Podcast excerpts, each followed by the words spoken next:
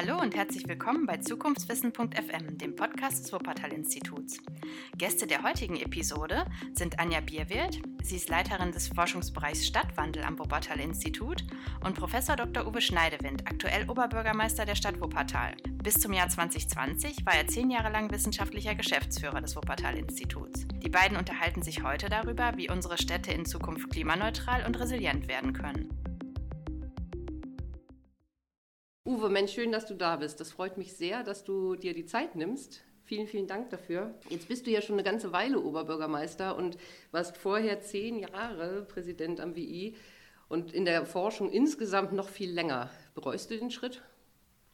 Nee, auf keinen Fall. Ich meine, ich freue mich trotzdem mal wieder hier zu sein, weil es ist ja echt schon, seit ich am Institut aufgehört habe, jetzt ja fast anderthalb Jahre und es ist ein gutes Gefühl, mal wieder auch in den Räumen zu sein. Ganz viele der Wegbegleiterinnen, Wegbegleiter dann nochmal wiederzusehen. Nein, ich meine, das ist ja ein sehr bewusster Schritt gewesen und ich wusste, dass das auch ein Eintauchen jetzt in eine völlig neue Welt ist, mit vielen neuen Erfahrungen und Herausforderungen. Aber es fühlt sich weiterhin absolut richtig und gut an und äh, ist auch eine, einfach eine extrem spannende Aufgabe. Ja, das kann ich mir vorstellen. Aber wenn du jetzt überlegst, aus deiner jetzigen Position in der Stadt und du guckst auf das Thema Stadtentwicklung mit all diesen Themen, die uns ja hier auch schon beschäftigt haben am Wuppertal-Institut mit Klimaschutz, mit Energiewende, Verkehrswende und dem Ganzen, was noch drumherum gehört. Bist du inzwischen A, eher geläutert und auf den Boden der Tatsachen gebracht worden? B, frustriert darüber, wie relativ einfach es doch ist, gute Ideen zu haben und Konzepte zu schreiben oder C, motiviert und machst du eher positive Erfahrungen? Macht es Spaß, Wuppertal mitgestalten zu können?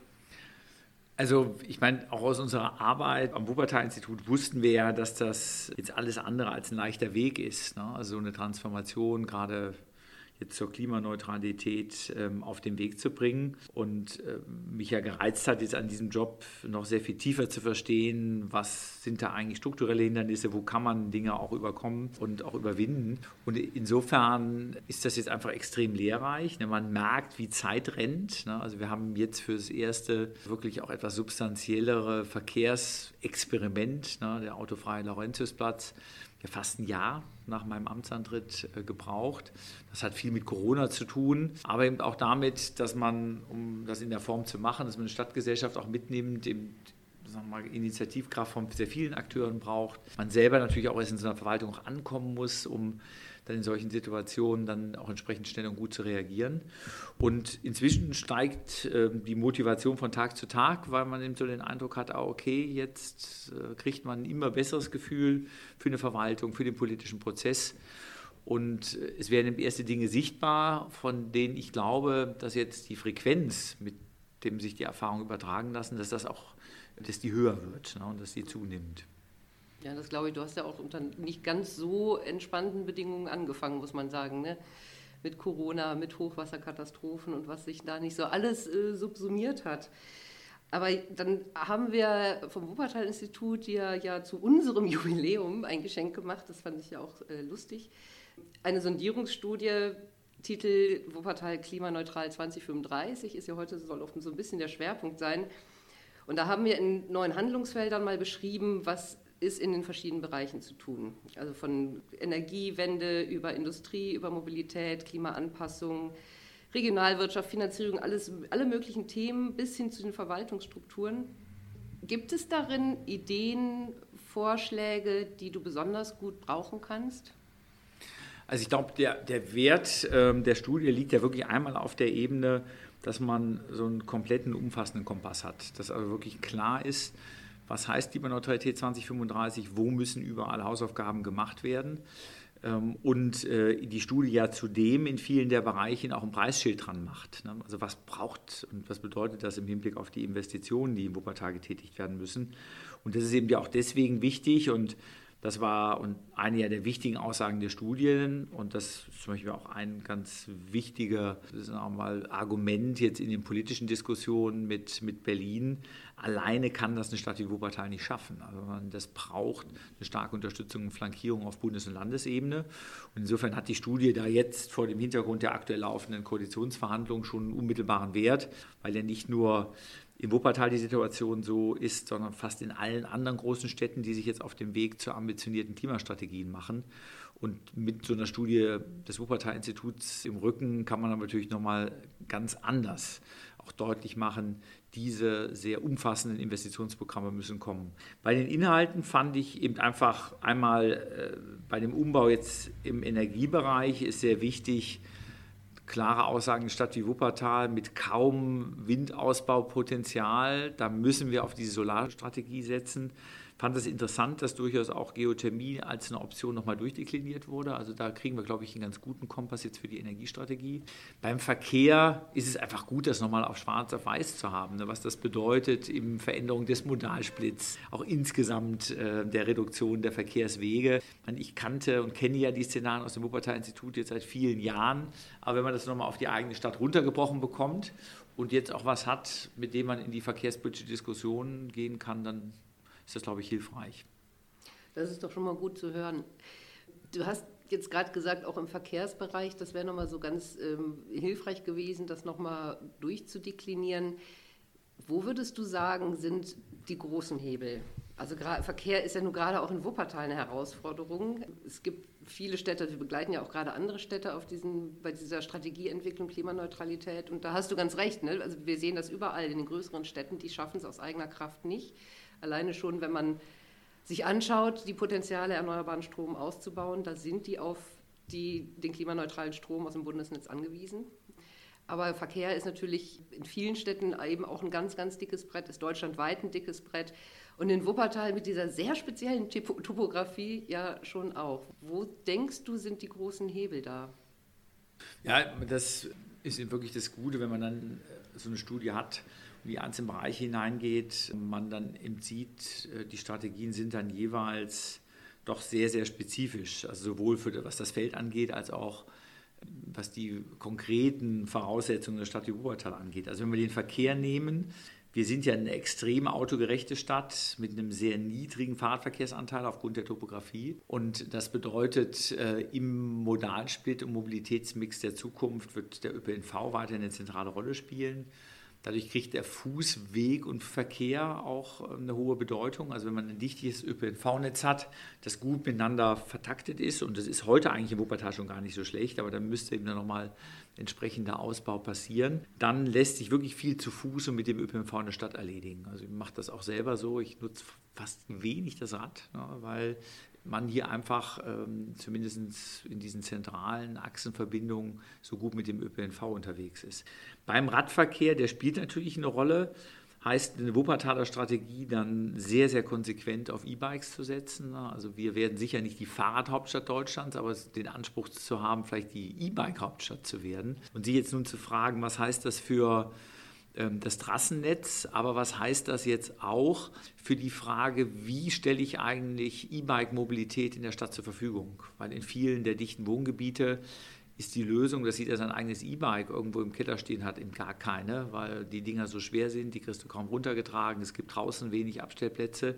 Das heißt, wir brauchen eine kluge Kopplung, auch mit entsprechenden E-Bike-Verleihsystemen, mit äh, Kopplung betriebliches Mobilitätsmanagement und da sind wir eben dann auch sehr intensiv dran, mit einer Reihe von Unternehmen zu sprechen, mit äh, jetzt den ja hochinteressanten, neu entstehenden Dienstleistern, die äh, dann auch stationsgebundene Verleihsysteme anbieten. Und beim ÖPNV wird sicher ein spannendes Thema die On-Demand-Verkehre. Wir haben ja hier in Wuppertal ähm, die CAPs zurzeit fahren, derzeit beschränkt auf Elberfeld und Elberfeld West. Aber das wird ja ein zentraler Baustein zwischen eigener Automobilität äh, und dem klassischen ÖPNV. Und da muss man jetzt sehen, gelingt es, diese Modellversuche aufs ganze Stadtgebiet auszuweiten? Wie sehen die Finanzierungsmodelle von Bundesseite aus? Also da, insofern, du merkst schon, wenn ich so jetzt ins Sprechen und Erläutern komme, dass es selbst innerhalb eines Bereichs wie Verkehr nicht den einen großen Hebel gibt, ne, sondern man sich ähm, die verschiedenen Bausteine genau anschauen muss. Mhm. Das geht, wenn du jetzt in die Energie springst, eben ähnlich. Auch wir werden das nicht aus eigener Kraft schaffen, das zeigt eben die Studie. Ne? Also allen Strom, der hier äh, verbraucht wird, regenerativ im Stadtgebiet zu erzeugen. Also insofern hängen wir auch an dem nationalen Strommix. Da wird diese Kopplung äh, Stadt und Bund nochmal sehr deutlich. Dann äh, eben kaum Windausbaukapazität, da halt der Solarfahrt, ne, jetzt auch hineinzugehen, was kann man Richtung vielleicht auch wirklich Tiefenenergie und Geothermie machen. Und dann kommen ja so Sonderfaktoren, je nachdem, wie man jetzt die Bilanzgrenzen zieht, eine WSW, die an einem Kohlekraftwerk noch in Wilhelmshaven beteiligt sind, ne, wo man auch schauen muss, kann und wie kann da entweder ein Umstieg auf regenerative Energieträger oder ein Ausstieg auch gelingen. Also da, auch da so sehr viel spezifische Baustellen. Also kann man dann durchgehen, vielleicht kommen wir zum Thema äh, sagen wir Gebäude, Gebäudesanierung noch, ehe ich jetzt hier zu lange monologisiere. Einfach deine Frage. Eben nicht der eine Hebel, sind die vielen Hebel und darum ist eine Studie so wichtig, ne, weil die einfach das ganze Spektrum aufspannt. Mhm. Ja, das ist äh, schon richtig. Wenn man dann einmal genauer hinguckt, wird es auf einmal sehr kleinteilig. Aber wenn du jetzt mal sagen würdest, du hast gerade schon gesagt, vielleicht kommen wir noch auf andere Themen. Gucken wir uns mal die Themen insgesamt an, was alles so dazugehört, wenn man klimaneutral werden will als Stadt. Wo würdest du sagen, ist Wuppertal schon besonders gut? Das, und ich meine jetzt gar nicht unbedingt nur ein Themenfeld, sondern vielleicht auch was Prozesse angeht oder ähnliches. Was würdest du anderen Städten, die an der Stelle vielleicht noch ein bisschen hinterherhängen, mit auf den Weg geben wollen? Ja, also ähm, ich glaube, man muss jetzt wirklich höllisch aufpassen, das so ähm, in so einer Oberlehrerperspektive zu tun, weil wir natürlich bei vielen Punkten auch noch richtig weit hinten hängen. Ich glaube, die Dinge, die zurzeit ja aus Wuppertal sehr stark ausstrahlen, ist die Fernwärmestrategie. Ne? Also weil wir, und das ist dann ja auch wieder ein Spezifikum, wir haben eben ein sehr, sehr großes Müllheizkraftwerk, ne? also eine große Müllverbrennungsanlage, wo wir ähm, eben die Wärme dann äh, auch nutzen und jetzt nochmal in ein ausgebautes äh, Fernwärmenetz hinein einspeisen. Ne? Also das, ich glaube, das ist wirklich sehr, sehr vorbildlich, wo man, bei man natürlich auf die lange Sicht auch sehen muss, wie mache ich das dann eigentlich auch klimaneutral? Denn wenn wir am Ende auch zu einer zirkulären Ökonomie kommen, wo wir ja hinwollen, fehlt ja dann glücklicherweise in Anführungsstrichen auch der Brennstoff. Aber da, da läuft sehr viel und eng gekoppelt ja mit äh, dem, was wir in der Müllverbrennung machen. Die Überschussenergie geht dann ja sogar noch in eine eigene Wasserstoffelektrolyse. Ne? Also wir äh, haben ja ähm, hier wasserstoffbetriebene Busse am Start. Inzwischen ist es schon in einer zweistelligen Zahl. Auch das eine hochinteressante Antwort auf die Topografie, weil klassische Elektrobusse angesichts dieser Steigungen äh, und dem, was das an Batteriezuladung äh, bedeuten würde, kaum leisten können. Und ein Brennstoffzellenfahrzeug damit Wasserstoff im Tank ist dann auch dafür geeignet. Und da merken wir, da, ist, da geben sich fast alle Politiker, viele andere Städte äh, immer wieder die Klinke in der Hand, um sich das anzuschauen, wie wir das, wie wir das hier ähm, realisieren.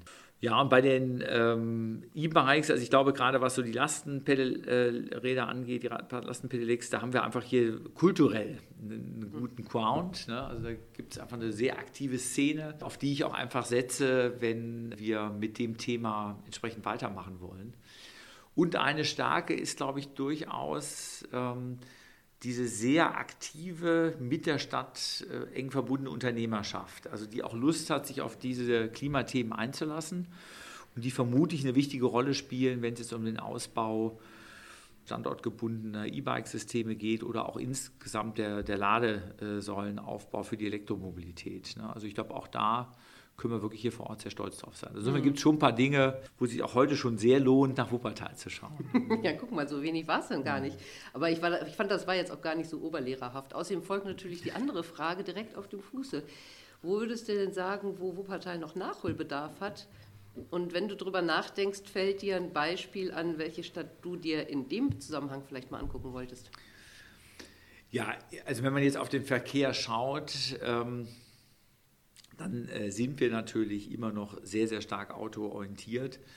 Äh, auch äh, in Bereichen, gerade jetzt mal Parkplätze, Parkplatznutzung in Innenstädten, die in anderen Städten gar nicht mehr so vorkommen würden. Ja. Und darum war jetzt auch das, was wir auf dem Laurentiusplatz gemacht haben, so wichtig, weil dieser Platz ist ja vor 20 Jahren eigentlich schon als Fußgängerzone angelegt gewesen mit einer entsprechenden Pflasterung und dass es dann trotzdem noch 20 Jahre gedauert hat, bis man dort endlich die Autos rausnimmt.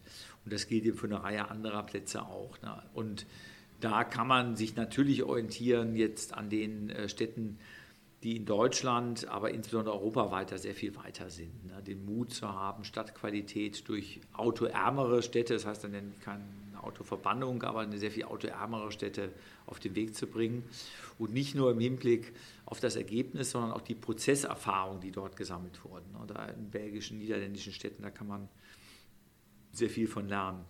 Jetzt bei dem Thema ähm, äh, Sanierung. Wir haben hier vom Wuppertal-Institut Bottrop sehr lange begleitet, ne, auch mit einer wirklich extremen Erhöhung der Sanierungsrate, äh, dem Wissen jetzt um die Bedeutung äh, aufsuchender Beratung. Und hier sind wir bei uns im Wuppertal mit den Sanierungsraten noch ziemlich weit unten und hoffen jetzt im nächsten Jahr, wenn der Solar-Decathlon da oben auf die Utopia-Stadt kommt und man einfach mal sieht, was an pfiffigen Bauen im Bestand auch möglich ist, dass das insgesamt einen Rückenwind gibt für das Thema und da kann man sich, glaube ich, dann auf einige Instrumente in Bottrop anschauen, wie wir das noch näher an die Eigentümerinnen und Eigentümer dann auch bringen. Also da ja, und im Hinblick jetzt ähm, auf Stadtwerke-Strategien haben wir natürlich Stadtwerke, jetzt wie hier in Hessen, äh, die, im die was regenerative Umstellung angeht, doch um vieles, vieles weiter sind jetzt als unsere Stadtwerke. Und das muss man unseren jetzt nicht unbedingt zum Vorwurf machen, als integriertes Stadtwerk, du musst den, die Mobilitätsverluste querfinanzieren. Du hast sehr viel weniger investive Möglichkeiten. Und dann kann man eben drüber streiten, ähm, dass dann eben so eine unglückliche Entscheidung äh, vor einer ganzen Zeit getroffen wurde, sich in einem Kohlekraftwerk zu investieren, wo man eigentlich vielleicht hätte schon auch sagen können, hey, das hat eigentlich keine Zukunft. Aber damals die betriebswirtschaftliche Logik dann vermeintlich dafür sprach. Und da sind wir, also da gibt es andere Stadtwerke, die zum gleichen Zeitpunkt schon etwas weitblickendere Entscheidungen getroffen haben. Aber bleiben wir doch nochmal bei der Sanierung. Ähm, nun ist es natürlich das eine, tatsächlich die privaten Menschen auch zu aktivieren, aber nun hat eine Stadt ja auch ein paar eigene äh, Gebäude. Wie sieht wie denn da aus? Geht es denen gut? Ja, äh, also das, wir haben ja ähm, unseren gesamten Gebäudebestand äh, in so eine eigene Gesellschaft, das Gebäudemanagement ausgelagert. Ähm, haben mit äh, eben gewaltigen äh, Bauvolumen in den letzten Jahren zu tun, ohne dass äh, wirklich diese, äh, das Gebäudemanagement strukturell und personell im gleichen Maße angewachsen ist. Ne? Und das Gebäudemanagement über diese letzten Jahre immer mehr eigentlich zum Opfer eines eigenen Erfolges wurde. Ähm, also viel mehr Volumen abwickelt, als verantwortlich äh, möglich ist. Und das erzeugt natürlich gerade jetzt im Hinblick auf die Zukunftsthemen ein Problem. Es gibt da ganz viele Mitarbeiter und Mitarbeiter, die sind sehr, sehr äh, offen für diese äh, Nachhaltigkeitsthemen. Aber in dieser völligen Überlastungssituation kriegt man dann oft nicht so viel PS vielleicht auf die Straße, wie man könnte, wenn man mehr Luft hat. Und darum sind wir jetzt dabei, auch extern begleitet, ne? also die, das Gebäudemanagement auch organisatorisch auf neue Beine zu stellen, zu gucken, was lässt sich vielleicht auch ein Stück auslagern, um wieder mehr Luft zu gewinnen. Und dennoch muss ich sagen, gibt es immer wieder auch spannende Referenzprojekte. Wir haben jetzt gerade das Stadtteilzentrum in Heckinghausen geöffnet, ne? auch im Passivhausstandard. Ne? Also man wirklich dann auch versucht, Dinge umzusetzen wir planen äh, eben jetzt auch Solaranlagen auf einzelnen Schulen und hoffen einfach, ähm, dass wenn von Berlin jetzt entsprechende Bundesprogramme kommen, dass wir dann auf den eigenen Gebäuden nochmal ein bisschen mehr PS geben können. Ja, das ist ja auch immer nicht so ganz leicht, ne, finde ich, gerade so bei öffentlichen Sachen. Dann kommen noch Ausschreibungsauflagen dazu und was weiß ich. Absolut. Ja. Ähm, äh, aber das ist, da könnte man wahrscheinlich einen ganzen eigenen Podcast draus machen, wie man Prozesse eigentlich beschleunigen kann.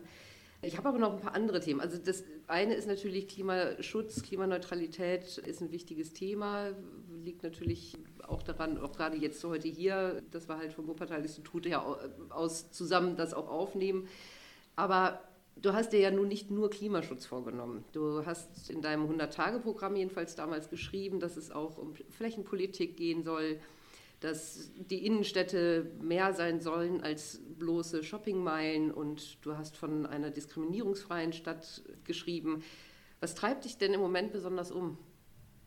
Ich meine, der rote Faden bei all den Themen äh, ist ja, wie schaffe ich eigentlich eine qualitätsvolle Stadt? Also eine Stadt, die für alle ihre Menschen gutes Leben ermöglicht, ne? also die, die ihnen Lebensqualität produziert Und wie gelingt das unter den Bedingungen des Klimawandels, der begrenzten gerade Flächenressourcen, ne, des Strukturwandels, den wir jetzt durch Digitalisierung im Einzelhandel, in der Weiterentwicklung der Innenstädte haben? Aber am Ende ist immer der Kompass, wie passiert gutes Leben in der Stadt. Und wenn man jetzt auf die aktuellen Herausforderungen schaut, dann muss man natürlich sehen, dass sie über Covid sich bestimmte Problemjagen ja nochmal massiv verschärft haben. Also wir haben durch den, diesen star noch stärkeren Trend hin zum digitalen Handel, ne, ist der Druck auf die Innenstädte als klassische Shopping-Innenstädte nochmal stärker geworden. Wir haben gerade bei den Schülerinnen und Schülern, die eben nicht jetzt auf so privilegierten Support im Elternhaus setzen können, durch die vielen Schulunterbrechungen einfach die große Gefahr, dass dort ganze Generationen noch intensiver abgehangen werden und einfach sehen müssen, wie schaffen wir die Möglichkeiten, da auch wieder aufholen zu können. Also da sind im Hinblick auf dieses gute Leben einige Herausforderungen noch mal stärker geworden. Und zum anderen schafft natürlich jetzt auch der Schub zur Digitalisierung dann auch wieder ganz, äh, ganz, ganz neue Möglichkeiten. Und so guckt man, dass man das eben austariert. Darum auch diese acht Themen, die ihm deutlich machen, gute Steuerung in einer Stadt muss so ein ganzes Cockpit im Blick haben, indem wir es aber ganz am Anfang aufgeschrieben haben, sicherzustellen, dass nicht durch die aktuelle Relevanz dann einiges plötzlich völlig hinten überfällt. Ne? Und darum haben wir uns ja auch vorgenommen, das steht jetzt ja auch bald an, jedes Jahr mal zu sehen, wo stehen wir in diesen acht Feldern, wo geht es gut voran, wo müssen wir noch ein bisschen zulegen. Also das heißt, das große Leitbild über allem ist sozusagen die lebenswerte Stadt. Das hat ja an verschiedenen Stellen Synergien. Du hast jetzt gerade auch von dem jetzt inzwischen autobefreiten Laurentiusplatz gesprochen, ist letztlich ja auch wiederum etwas, wo Verkehrssicherheit erhöht wird, wo Kinder etwas freier sich bewegen können. Also da gibt es ja viele Synergien zwischen Klimaschutz, Kindgerechtigkeit, Lebensqualität. Aber es gibt auch Sachen, die sich natürlich gegenseitig behindern. Wo siehst du speziell jetzt mit der neuen Perspektive durch die Brille des Oberbürgermeisters Synergien und Zielkonflikte? Ja, also ich meine, die Zielkonflikte, die haben wir natürlich ganz besonders in der Stadt wie Wuppertal beim Geld. Ne? Also ist klar, wenn ich jetzt neue Gebäude baue und investiere mit knappen Mitteln und ähm, besonders hohe ökologische Standards dann sehr viel Zusatzkosten erzeugen, ist das immer eine, eine Riesendiskussion. Das gilt natürlich auch äh, jetzt auch bei den privaten Investoren. Also wir waren ja in der Situation, dass diese Stadt lange dankbar war, weil überhaupt jemand kam zum Investieren und dem wollte man dann bloß noch nicht noch irgendwelche Zusatzauflagen machen. Und das verändert sich jetzt ein Stück, weil der auch Investitionsstandort Wuppertal immer attraktiver wird und das uns ja in die Lage versetzt, auch als Stadt ein bisschen selbstbewusster zu sein. Sagen, hey, klar, freuen uns, wenn ihr hier kommt, aber für uns ist einfach wichtig, im Sinne der gesamten Stadtentwicklung, dass mit dem, was ihr hier macht, auch so Klimastandards gesetzt werden. Also wir haben zum Beispiel jetzt mit sehr viel Aufwand ein Gewerbegebiet entwickelt, Bergische Sonne, oben am Lichtschalter Kreisel, wo früher dieses Spaßbad auch stand. Und äh, das soll im sogenannten Smart Tech Campus werden, also wo wir neue, moderne Technologieunternehmen ansiedeln wollen für die großen Herausforderungen Klima, Digitalisierung, Kreislaufwirtschaft. Und da ist die ganz klare Vorgabe, wer dort Grundstücke jetzt erwirbt und dann zum Beispiel eine Firmenzentrale oder Büros, Produktionsstätten errichtet, der muss das auch mit höchsten Nachhaltigkeits- und Umweltstandards tun. Da sind Konflikte, die sich aber durchaus auch lösen lassen. Und dann äh, gibt es natürlich überall dort Konflikte, wo es jetzt mehr um, als um so ein nüchternes Ökologiethema geht, sondern ganz viele auch grundsätzliche Identitätsfragen angeknüpft sind. Und das haben wir schon mal bei der Laurentiusplatz gemerkt, wie kontrovers die Mobilitätsthemen diskutiert werden. Das ist für viele einfach so eine Chiffre für eine ganz bestimmte Form des Eingriffs in den Lebensbereich, ähm, sozusagen staatlichem Durchgriff, Freiheitsbeschränkung. Also da hängen so viele Dinge dran. Und daher äh, ist das dann in den politischen Diskussionen auch sehr, sehr konfliktbehaftet. Und in Synergien dreht man das dann eben darüber, dass man wirklich diese neue Lebensqualität erfahrbar macht ne, und spürt, ach, wenn man es doch zweimal drüber nachdenkt, ist das gar nicht so freiheitseinschränkend, sondern schafft vielleicht ganz neue Freiheiten. Bei dem Ding, wo es um Geld geht, entstehen die Synergien natürlich darüber, dass Förderprogramme da sind auf einer Bundesebene, man sich dann gemeinsam bewirbt und plötzlich merkt, wow, das geht, es kommen neue Investitionsmittel in die Stadt und zudem kriegt man die Nachhaltigkeitsthemen gelöst. Also im besten Fall macht man aus jedem Konflikt durch eine gute Strategie dann etwas, was dann Synergien erzeugt. Und ich glaube, das ist dann die hohe Kunst der politischen Gestaltung in so einer Stadt wie Wuppertal. Ja, das kann, das kann gut sein, die Zukunftskunst sozusagen. Schöner Begriff, wo kommt der denn her? Es sind eine ganze Reihe von Themen. Du kennst ja nun auch die Arbeit, was alles so rund um Stadt und Stadtentwicklung und Stadtforschung und so am, am WI kennst du ja nun mal recht gut. Wo würdest du denn sagen, was, also ich, ich sage das jetzt so ganz selbstkritisch und selbstreflexiv, was würdest du denn uns gerne mit auf den Weg geben? Wo würdest du sagen, das sind Themen, das sind Fragen, mit denen solltet ihr euch mal auseinandersetzen, das würde noch helfen? Gibt es irgendwas, was du uns auch raten würdest, was man vielleicht strategisch da nochmal, wo man nochmal ein genaueres Auge drauf werfen müsste? Ja, also ein Thema, das mich jetzt wirklich auch in den letzten Monaten sehr stark umgetrieben hat, ist die Frage, äh, ist nicht letztlich eine konsequent gemachte Verkehrswende auch ein großes ähm, ökonomisches und Kosteneinsparungsprogramm? Für Städte und Staat insgesamt. Äh, weil wir haben ja, äh, und da hat das Wuppertal-Institut ja entscheidend mit zu beigetragen, wir haben die Energiewende ja dadurch so gängig gemacht, dass es eben nicht nur die besseren ökologischen Argumente gab, sondern irgendwann, und da sind wir jetzt ja bei den Erstellungskosten, ist auch die kostengünstigere Variante ist. Ne? Also plötzlich klar war, wer ökonomisch vernünftig handelt, der setzt auf erneuerbare Energien. Und die Frage, inwiefern ist das auch im Verkehrsbereich eigentlich denkbar? Also diese Idee Least Cost Planning, es geht ja darum, ein bestimmtes Maß an Mobilität in der Stadt zu organisieren. Und wir machen das mit extrem viel Straßenraum, mit extrem viel Parkraum. Ne? Da werden Flächen gebunden, die unendliche Werte haben und dann lauter Fahrzeugen, die wir nur eine Stunde am Tag nutzen. Man muss das hier mal hochrechnen, wenn man so 200.000 Autos roundabout im Wuppertal hat und jedes nur mit 10 Euro, 10.000 Euro veranschlagt, ne, sind 2 Milliarden Euro äh, an Kapital allein in Automobilen gebunden. Und kein Unternehmer würde 2 Milliarden Investitionskapital 23 Stunden am Tag rumstehen lassen. Also da, da steckt einfach eine gewaltige Reserve drin. Und wenn man das alles mobilisiert, ist letztlich die Mobilitätswende auch ein gewaltiges ökonomisches Mobilisierungsprogramm. Und selbst eine Stadt wie Kopenhagen hat ja ursprünglich angefangen, deswegen Fahrradwege zu bauen, weil sie eigentlich kein Geld mehr hatten, die Straßen auszubauen und in Stand zu halten.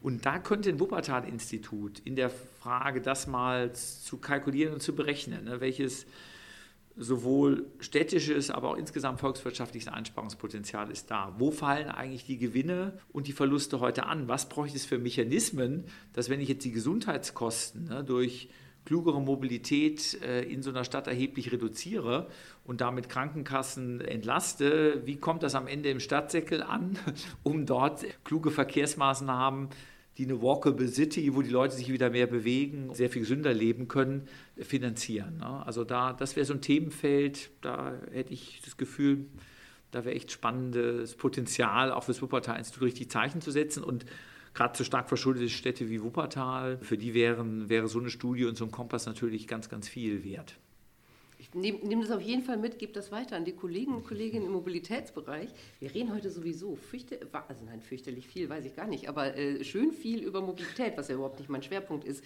Schöne Grüße an den Forschungsbereich Mobilität und Verkehrspolitik. Ich finde das ja von daher auch spannend. Du hast es gerade schon gesagt. Ne? Also das eine ist natürlich, was ist da schon investiert worden und was steht da eigentlich alles so an Kosten rum, was eigentlich nur überschaubar genutzt wird.